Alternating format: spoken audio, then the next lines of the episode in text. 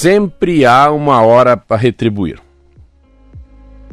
Uma tarde, um adolescente entrou em uma farmácia, pegou três caixas de remédio e foi saindo de fininho. Mas o dono da farmácia percebeu e foi atrás dele. O farmacêutico conseguiu agarrar o garoto quando ele chegou na calçada. O homem estava muito bravo, gritava, o que atraiu a atenção de todos os vizinhos. Era uma farmácia de bairro e todos conheciam o menino que baixou a cabeça. Um açougueiro que trabalhava por ali se aproximou e perguntou: por quê? Por que ele queria tanto aqueles remédios a ponto de fazer o que fez? Respondeu o garoto: Minha mãe precisava deles e não temos dinheiro para comprar. O açougueiro disse que pegaria, pagaria pelas três caixas de remédio e convenceu o farmacêutico a deixar o garoto ir embora. Mas antes, o levou até seu açougue e lá entregou a ele um pote. Sim, um pote de sopa. O homem disse: leve e esquente para sua mãe. Nos anos seguintes, o menino sempre passava cabisbaixo pelo açougue com uma enorme vergonha do que tinha feito mais de, mais de 20 anos depois, o açougueiro teve um AVC. Dentro da sua própria loja, caiu, bateu a cabeça do balcão e ficou desmaiado no chão até que um cliente o encontrou.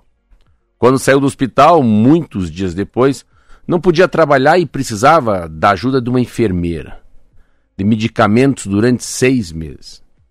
As despesas as despesas eram altas, as dívidas se acumularam e a esposa do açougueiro se desesperou.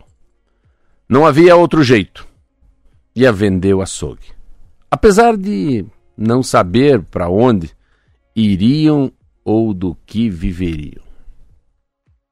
Ela colocou a placa Vende-se na porta do açougue e um dia, no dia seguinte, a enfermeira chegou para trabalhar muito alegre. Levava um envelope na mão que entregou para a esposa do açougueiro. Estou muito feliz, muito feliz de poder continuar trabalhando com vocês, sabia? Aquele senhor foi muito gentil ao pagar meus salários. Ah, a esposa não entendeu nada.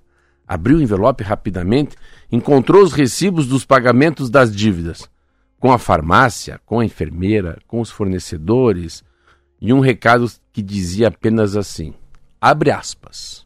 As dívidas foram pagas com três caixas de remédio e um pote de sopa. Muito obrigado. Aquele menino acompanhou a vida do açougueiro à distância.